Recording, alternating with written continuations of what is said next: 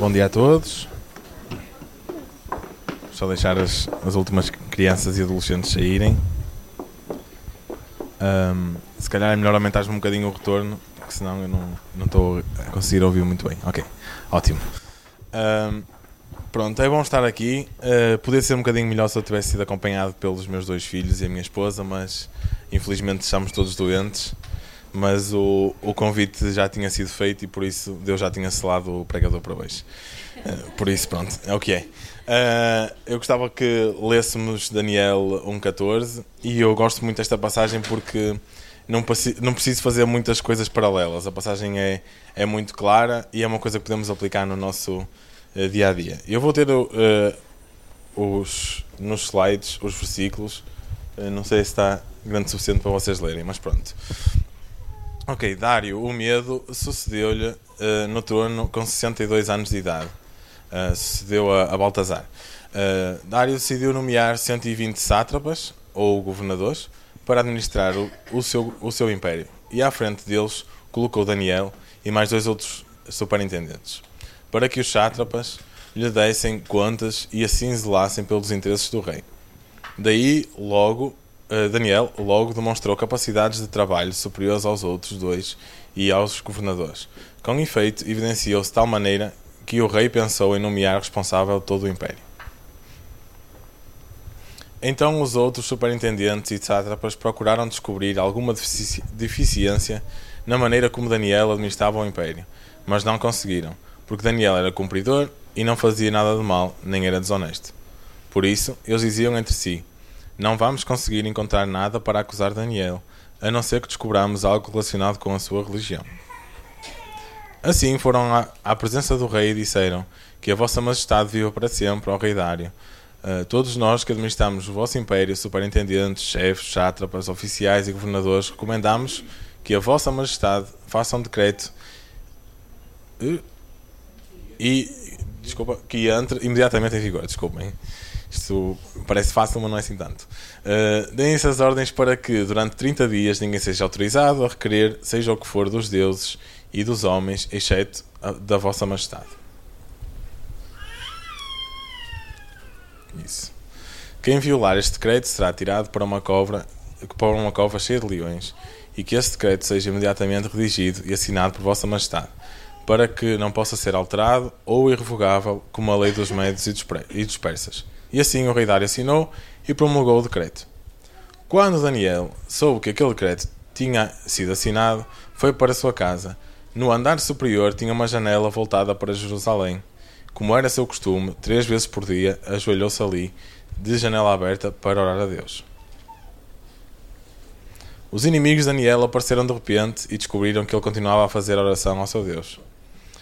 Foram logo à presença do rei para acusar Daniel e disseram: Vossa Majestade assinou um decreto para que nos próximos 30 dias, se alguém pedir, seja o que for, aos deuses ou aos homens, exceto a Vossa Majestade, seja atirado para uma cova cheia de leões. O rei confirmou: Sim, é um decreto que tem de ser cumprido, uma lei dos médios e dos persas e que não pode ser alterada. Disseram então: Daniel, um dos exilados de Judá, não tem respeito por Vossa Majestade e não obedece ao decreto. Ele faz a sua oração regularmente ao seu Deus, três vezes por dia. Podes andar, Pai, por favor. Nós louvamos, Pai, por homens como Daniel, que souberam viver a sua fé e, e ter um temor a Ti muito maior do que temor aos homens. Nós te louvamos pela Tua palavra que nos foi deixada para nós vermos, meditarmos. Possas falar a cada um de nós da tua palavra também da vida do teu servo para que nós possamos ouvir a tua voz e responder ao teu amor. Em nome de Jesus. Amém. E eu fico sempre hum, muito contente e maravilhado a ouvir histórias de fé. E uh, às vezes podemos pensar que é pela, pelo resto da passagem uh, que não vamos falar, que é dele de facto ir para a Cova dos Leões e não, e não ter sido tocado. Mas na realidade não é bem por causa do milagre, mas sim por causa da atitude que Daniel tem. E eu, sinceramente, gostava de ter conhecido o professor de escola dominical dele. Dele e dos seus três amigos, Ananias, Micael e Azarias. Porque isto não foi o primeiro de, dos milagres que, eles, que, que os acompanharam. E a conduta deles é cheia de atos de fé. E é por causa disso que Deus os usa, não por serem melhores ou maiores, mas sim porque são fiéis. Nós podemos começar intitulando alguns deles. Eles começam logo na, uh, na corte, quando, são, uh, quando começam a estudar para ser servos do rei, eles decidem não se contaminar com nenhuma das, da comida. Então, logo aí, estamos a falar de comida do rei, estamos a falar da melhor comida que existia na altura. E eles decidiram não se contaminar. E fizeram uma espécie de teste ao, ao, ao chefe da, da corte a dizer-lhe que se lhe dessem só legumes, eles mesmo assim iam ficar mais fortes que os outros. E começa por aí. Por isso, as crianças já saíram, mas comer legumes é bom. É, acho que é o, é o, que dá para tirar desta história. Um, depois também temos uma, uma ida à, forma, à fornalha por parte dos amigos de Daniel, que se acusaram a, a prostrar diante de uma, de uma estátua. Um, e ele foi liberto da cova, dos, da, da cova dos leões e ele fez também interpretações independentemente de sonhos, independentemente do resultado. E alguns deles nós vamos ler e não são assim tão simpáticos. E, e tudo isto a, a reis que podiam matá-lo assim que, assim que ele quisesse. Na realidade, este testemunho de Daniel foi tão, tão forte que tanto Nabucodonosor como uh, depois Dário escrevem cartas a todos os países a dizer que o Deus de Daniel é o Deus maior e é o Deus que tem mais poder. E é engraçado como pessoas que estão totalmente fora de todo o valor uh, judaico e que sabem à partida que não podem sequer tornar-se judeus, uh, verdadeiramente, uh, reconhecem que este Deus tem algo de especial. E, e eu acho que tudo começa um bocadinho pela, pela profecia do próprio nome Daniel. Daniel significa Deus é o meu juiz. Eu acho, acho muito curioso como na Bíblia nós vemos muita.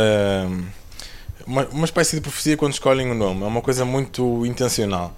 Uh, e é, é mesmo uma, uma profecia, porque os pais dele não sabiam o que, é que, o que, é que iria acontecer. E Daniel começa na Babilónia, muito longe de, da sua terra, uh, feito cativo, preso, e ele acaba por estar quase ao, ao nível do rei. Um bocadinho como, como o que aconteceu com Moisés, não é? Uh, de certa maneira, pronto, é uma, é uma história que tem tudo para não correr bem. Ele podia muito rapidamente ser tornado um, um escravo e ter ficado a trabalhar na terra, mas, mas Deus tem outros planos para ele. E, uh, e nota-se isto porque realmente ele, ele tem uh, com clareza que Deus é o juiz dele para mim é difícil eu ter este nome. Porque quando nós dizemos que Deus é meu juiz, isto significa o que os homens pensam de nós não interessa. E eu acho que isto é uma maneira corajosa de se, de se viver. Especialmente quando vives sobre o poder de bárbaros. Pessoas que não tinham muito, muito problema em matar milhares. E foi o que fizeram. Estamos a falar de, do Império da Babilónia, que foi um dos maiores impérios de sempre. E uh, e ele culmina a saída de Daniel é com a saída é com a entrada de Ciro que foi um dos, dos imperadores mais malvados da, do, do Império.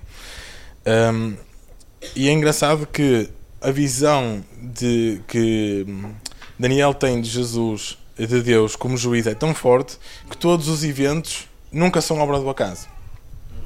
E que começamos logo na, na primeira passagem quando eles são uh, são capturados, não é? Efeitos cativos. Daniel tem uma maneira muito curiosa de contar isto. Ele diz: O Senhor permitiu que ele, Nabucodonosor, se apoderasse de Joaquim, rei de Judá, e de uma parte dos objetos sagrados do templo. O Senhor permitiu. Não foi Joaquim que lutou mal, ou, ou o povo, ou foi um castigo, foi o Senhor que permitiu. E é assim mesmo. Deus tem o rei, qualquer rei na mão, e quando ele quer, ele entrega-o na mão do outro para mostrar realmente que ele é Deus. E isto foi feito com o povo uh, uh, judeu inúmeras vezes. E eu acho que é isso que é cativante no, no povo, mesmo agora, como é que eles preservaram a identidade cultural deles, mesmo não tendo terra nenhuma. Uh, porque também, se calhar, demoraram um bocadinho a aprender o que Deus tinha para lhes ensinar. e uma vez, mais, mais, que uma vez, Daniel mostra isto. E temos em mais dois versículos, em outras ocasiões políticas, que Daniel fala desta, desta maneira. E ele controla os tempos e as estações, estabelece e destrona os reis. É ele que dá sabedoria aos sábios e a inteligência aos inteligentes. Diz também a Nabucodonosor: Vossa Majestade é o maior de todos os reis. O Deus dos céus deu-lhe soberania, poder, domínio e honra. Imaginem dizer isto a um imperador que matou milhares para chegar onde estava. E dizer: Não, não, não, o poder não é por tua causa, foi Deus que te deu. Ok? O Deus do Altíssimo permitiu que Nabucodonosor, vosso pai, está ele a dizer a Baltazar isto, fosse um grande rei e deu-lhe glória e majestade. Okay? Isto é ele já a dizer a, Baltazar que é filho de Nabucodonosor. E depois sucedeu Dário. E isto tudo vem com uma série de interpretações que Daniel faz de sonhos, em que começa num, num reino de ouro, que, que este eh, é Nabucodonosor, e depois passa para um, para um reino de ferro, que é igualmente forte, mas não tão duradouro, que é o de Baltazar, e depois a, a mistura entre o barro e o ferro, que são os médios e os persas. E aí começa o declínio da, da, do Império da Babilónia. A maneira como uh, Daniel tomou o seu nome fez com que ele mudasse a perspectiva que ele tinha na vida. Isto começou, como eu vos, como eu vos falei, na, na própria alimentação, que é uma coisa que parece banal, não é? Daniel tomou a resolução de se manter fiel às regras de alimentação do seu povo e não queria tocar na comida e vinho da corte. Por isso pediu a Aspenaz que o dispensasse dessa alimentação. E ele começou sendo fiel numa coisa que nós diríamos estúpida, não é? Comida. Isto aqui não é assim muito importante. Se fosse uma coisa mais tipo ler a Bíblia, ou falar de Deus às outras pessoas, ou, ou orar. Agora, comida, acho que Deus não está muito importado com isso. Mas na realidade, Deus ficou tão, tão uh, tocado com isto que ele fez, que ele abençoou-os logo. Ele diz: Deus abençoou estes quatro jovens, dando-lhes sabedoria e conhecimento nas letras e ciências. E a Daniel deu o poder de interpretar visões e sonhos. Então nós temos uma resposta um bocado demasiado imediata para ser, para ser um acaso. É? A fidelidade que nós temos a Deus uh, vem com bênção. É imediato. Temos outra passagem em que Daniel uh, responde. Uh, a, Nabucodonosor: Saiba, Vossa Majestade, que não há nenhum sábio, adivinho ou mago ou astrólogo capaz de lhe revelar este mistério, que era um sonho que ele tinha tido. Okay? Mas há um Deus nos céus capaz de revelar os mistérios, e ele quis informar Vossa Majestade sobre o que vai acontecer no futuro. Isto é Daniel a interpretar um sonho que não lhe tinha sido dito. Ok? Por isso isto é, ainda, é, ainda é duplo milagre aqui, não é? Bem com combo. Porque, na realidade, isto foi o que Nabucodonosor ganhou o respeito de Daniel, Daniel ganhou o respeito dele e, e, uh, e admirou-se com, com o Deus de Israel exatamente por causa disto. Porque ele fez mais do que, mais do que todos os outros.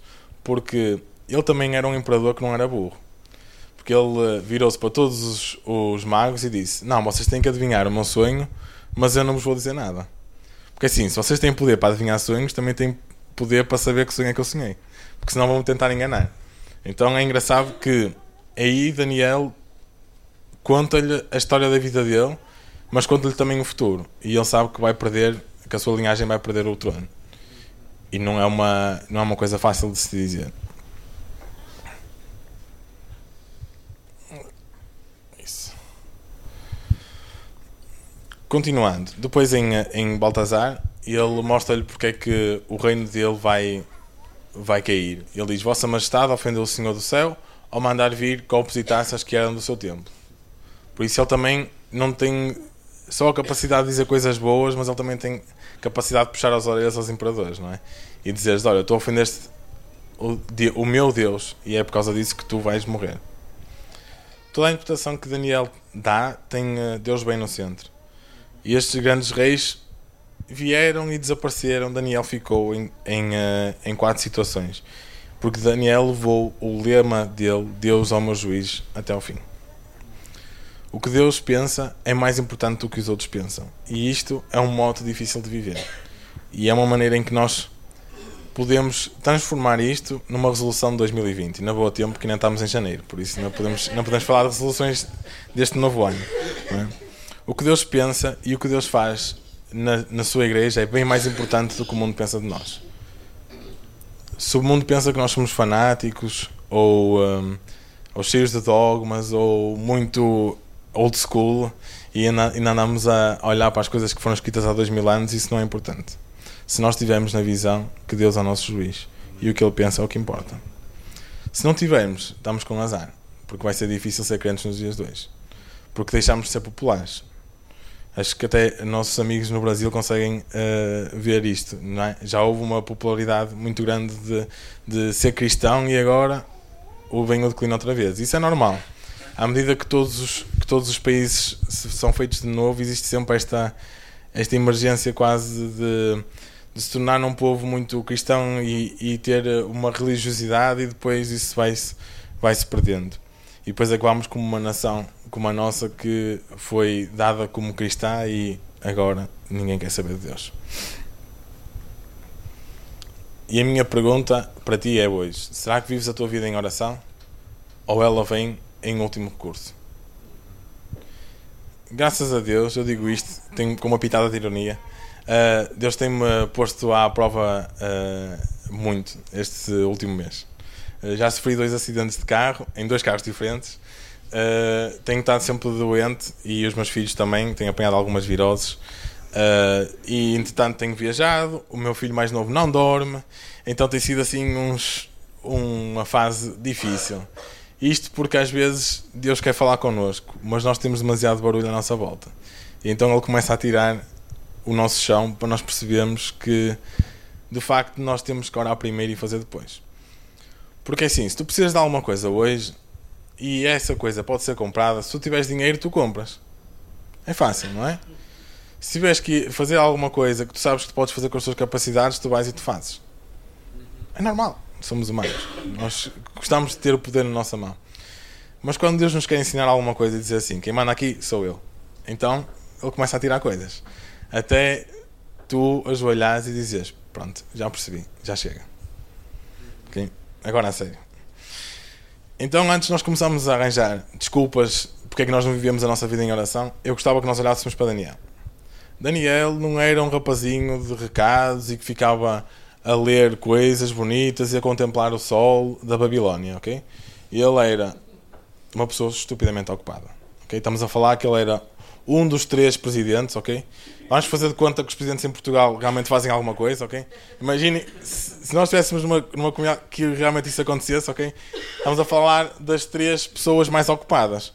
Porque o imperador não vai fazer nada, ok? O imperador está lá para tomar decisões difíceis e muito pontuais. Estes presidentes é que tinham estes governadores todos debaixo deles e que tinham que fazer alguma coisa. E Daniel não era um presidente qualquer, era o melhor. E por isso é que ele queria, o Dário queria pô-lo uh, num lugar mais destacado. Então, a primeira desculpa, não tens tempo, já foi. ok? Daniel tinha menos tempo que tu. E durante três vezes ele ajoelhava. E não era oração, obrigado Deus por esta comida em nome de Jesus, amém. Não era assim.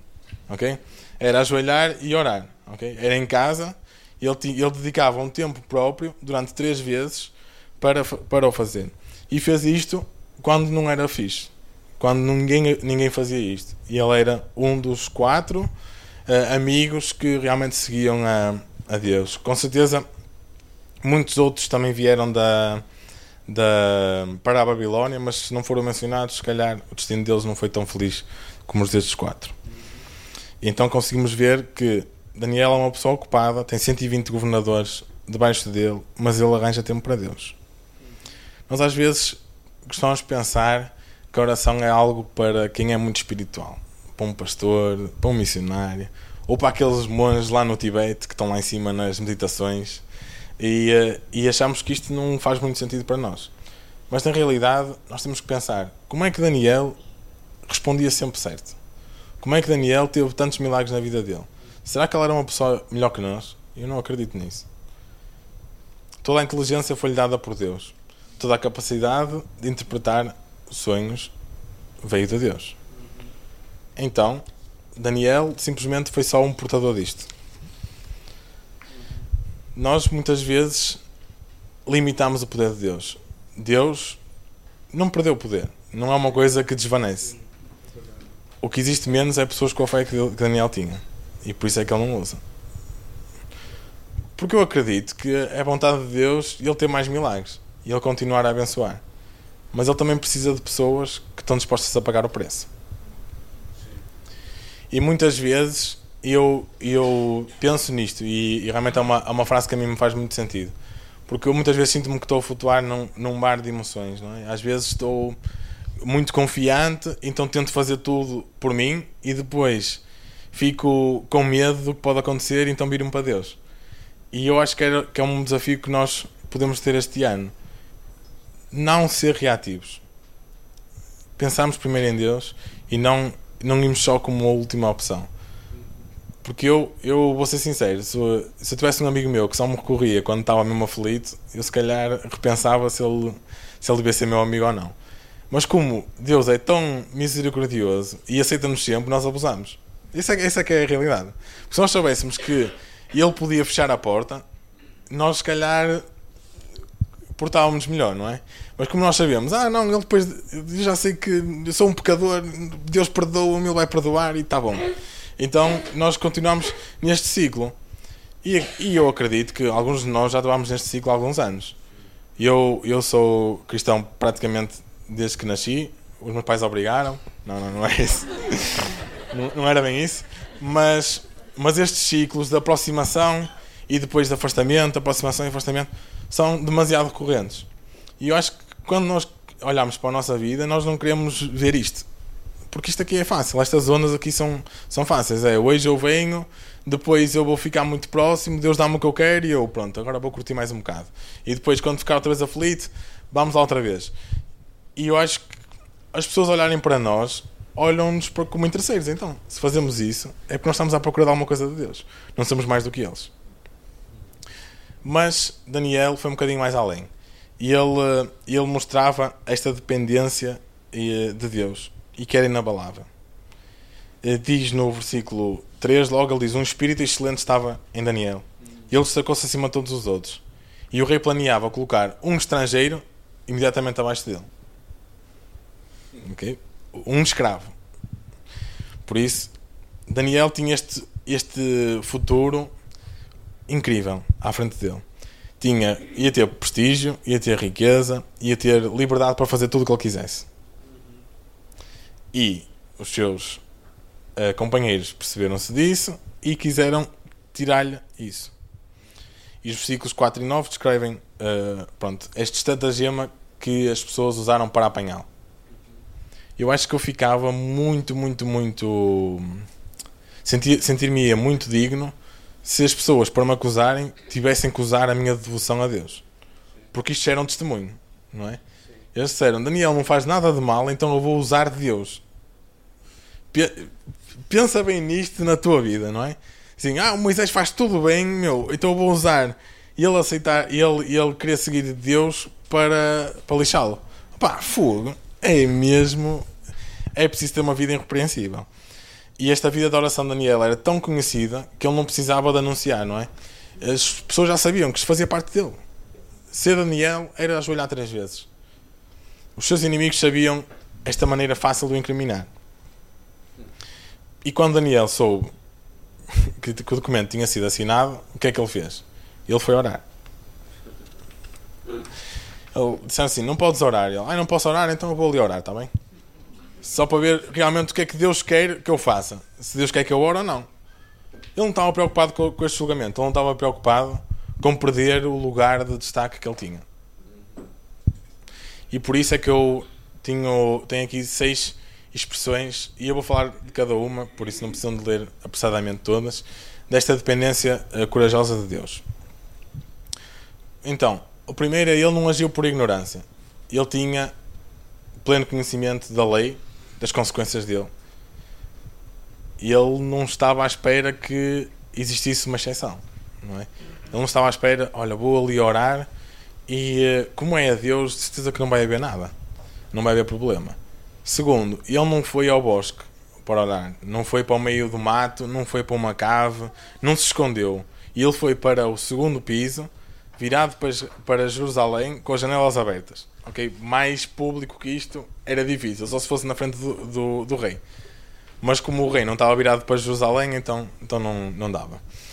Depois, ele, pronto, ele não foi para uma câmara secreta da sua casa, foi para o segundo piso. E ele também demonstrou disciplina. E ele orava três vezes ao dia.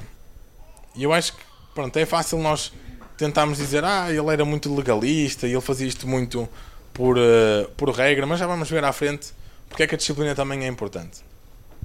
Quando Daniel orou, ele não usou meias palavras. Ele não usou eh, estou uh, aqui a orar a um Deus amplo, vago, que caso alguém ouvisse, ele dizia: Não, não, eu não estava a orar a Deus, eu estava a orar a Dário. Não, ele usou o, as palavras todas porque era, ele era intencional e ele não estava preocupado. Okay? Ele não, não mudou esta maneira como orou. Ou fez algo diferente para ceder um bocadinho às pressões do, do, dos seus inimigos de o prenderem. E ele não fez como um advogado de defesa, não é? Falou meias palavras, ele foi direito. Porque ele não tinha medo. Pegando nestas seis coisas, como é que nós podemos imitar Daniel no nosso dia, no nosso dia a dia? A oração é um testemunho público legítimo. Ok? E eu vou aqui. Ixi, estas passagens ficaram mesmo muito pequenas. Uh, mas eu vou ler. Consegues, consegues ler aí? Ok. Pronto. Uh, podes ler então a primeira, por favor? Felizes são os perseguidos por procurar a vontade de Deus, porque é deles o reino dos céus. Ok, então. Oração é uma maneira de nós procurarmos que se cumpra a vontade de Deus. A, a melhor maneira que nós temos de tentar convencer Deus ou de perceber a vontade que Deus tem é orando. E quando orarem, não façam como as pessoas fingidas que gostam de orar de pé nas sinagogas e às esquinas das ruas para que toda a gente as veja. Garanto-vos que estas pessoas já receberam a sua recompensa. Tu, porém, quando fizeres a oração, entra no teu quarto, fecha a porta e ora para o teu pai que está presente sem ser visto. E o teu pai que vê o que se passa em segredo há de recompensar-te. O que, Deus aqui está a tentar dizer é para nós não buscarmos a aprovação dos outros. Daniel não foi para o segundo piso para que as pessoas o vissem, ele foi para o segundo piso porque era onde ele conseguia ver Jerusalém. Okay? Isto significa que Daniel não estava à procura da aprovação das pessoas porque o que ele estava a fazer até era proibido, por isso. E, uh, mas continua a ser uma maneira de nós testemunharmos publicamente que seguimos a, a Deus. E é curioso que, se calhar, acho que foi a coisa que mais me impressionou. Um, nos evangelismos que eu fui fazendo foi uma vez que eu, que eu fui com um dos missionários, o Richard Sharp, e nós fomos aí por irmos indo e nós só propunhamos orar pelas pessoas. E acreditem que mais pessoas pararam para nós orarmos por elas do que aceitarem um, um panfleto, que é uma coisa muito mais uh, muito mais indireita e muito mais fácil de esquivar, não é? As pessoas sentem que a oração tem poder, mesmo que eles não acreditem no nosso Deus, eles sentem que a oração tem um poder. E se nós não orarmos, como é que nós podemos exercer esse poder que Deus nos deu? Porque a oração é para todos. A oração está disponível para toda a gente. No segundo ponto, eh, nós temos que a oração de Daniel foi um testemunho. Não apenas para a glória de Deus, sobre a glória do imperador, mas também para o facto de como a sua vida era vivida. Daniel, ao orar, estava a fazer uma declaração. Não apenas sobre Deus, mas, mas também sobre a sua relação com Deus. A minha relação com Deus não vai ser abalada por nenhuma lei. A minha relação com Deus não, não é condicional. Eu faço isto sempre. Se Daniel não orasse naquele dia, Daniel continuaria a ser um governante. É? Continuaria a ter todo o poder. Daniel não seria não mudaria e Deus não mudaria. Deus não precisava que Daniel orasse também. É? Deus continuaria a ser Deus e Daniel continuaria a ser Daniel. Mas o relacionamento deles, não. E pelo, porque o relacionamento de Daniel com Deus era tão importante que ele pôs isso acima de tudo. E ele não pensou sobre isto, não pensou sobre as consequências, não se pensou em esconder. E eles, ele já sabia que ele era conhecido como um homem de oração. A sua vida foi construída na oração. Todos os, os milagres que ele fez, ele disse claramente, com todas as palavras, que foi Deus que, que assim o quis fazer, porque ele era uma pessoa que orava. E eu oro também para que nós possamos trazer este testemunho para a nossa vida e para que as pessoas possam olhar para nós com uns olhos de pessoa de oração. A oração de Daniel era disciplinada, era regular. Ele tinha um padrão. Eu sei que muitas vezes nós achamos que a rotina acaba por ser um bocadinho legalismo e falta de espontaneidade e eh, pronto, não sei, deixa de ser uma, uma coisa se calhar sentida. Mas posso perguntar também às pessoas que, que estão casadas, não é? Quantas vezes fizeram atos que não eram espontâneos, mas eram atos de amor? Não é? Há, existem muitas, muitas ocasiões na nossa vida em que pá, não há flores, não há, não há surpresas. Há o dia a dia. E é neste dia a dia que nós mostramos o verdadeiro amor. Porque enquanto uma pessoa num relacionamento normal namora, isto é tudo muito fácil, não é? É uma prendinha ali, uma prendinha aqui e tal, também é uma coisa muito temporal. Agora, quando estamos casados assim há muitos anos, as coisas começam a, a mudar, não é? Vêm os filhos, vêm as noites não dormidas, vêm os, os problemas eh, do dia a dia, problemas familiares, um, filhos insurretos, para quem os teve, três. Um, pronto. Existem assim algumas coisas que faz com que. uh, pronto. E, e realmente o, o amor, o amor sobressai aí. Quando nós consistentemente decidimos pôr aquela coisa em primeiro lugar. E quando nós dizemos que amamos a Deus, nós temos que consistentemente pôr Deus em primeiro lugar. Porque senão não é amor. Buscas primeiro o conselho de Deus ou o teu conhecimento e recursos? Isso é que nós temos também pensar para hoje, porque o poder de Deus não diminuiu. Ele só não encontra pessoas que estão disponíveis 24 horas para fazer qualquer e para demonstrar o poder de Deus. Por isso, quando nós dizemos que queremos ver mais milagres, nós também temos que ser as, as pessoas que Deus usaria para fazer mais milagres. É? Porque senão é, é um bocado injusto, não é? A oração era mais preciosa do que a vida dele. E ele não tinha garantias que ia sair da cova.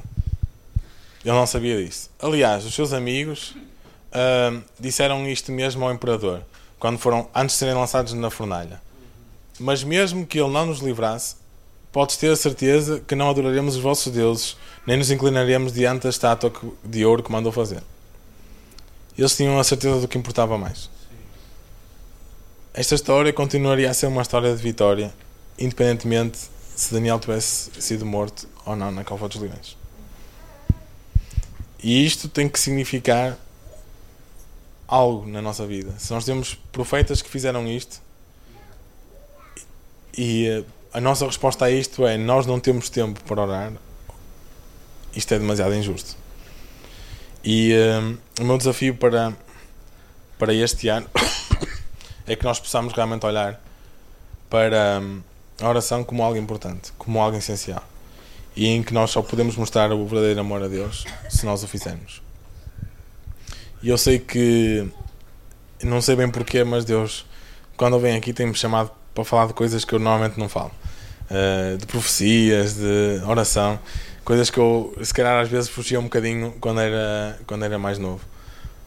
Mas eu tenho visto as histórias de sucesso que eu tenho tido na minha vida e tenho eh, também visto nesta comunidade e na, e na comunidade em que eu estou agora, tem muito a ver com oração.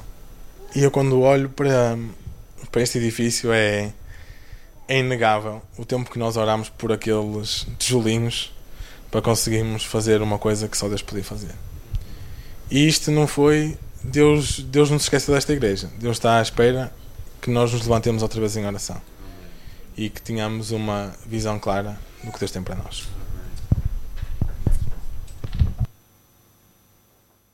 Deus te peço para que tu realmente hoje nos, nos mudes e nos ajudes a ter o foco no sítio certo. É fácil nós uh, virmos, ouvirmos e, e escolhermos o que nos agrada hoje, mas queremos ter uma, uma vida disciplinada, Deus. Queremos realmente mostrar que te amamos, somos intencionais e que seguir-te é uma opção tão forte que é independente do que os outros pensam, Deus. Ajuda-nos realmente a, a estarmos mais focados no que tu tens para nós e no que tu queres e menos do que o mundo espera de nós. Não queremos ceder às, às expectativas e às pressões que, que o mundo tem, mas queremos servir-te verdadeiramente com todo o nosso corpo e toda a nossa alma. E pedimos realmente para que seja o desejo de cada um este ano, Deus. Em teu nome eu oro.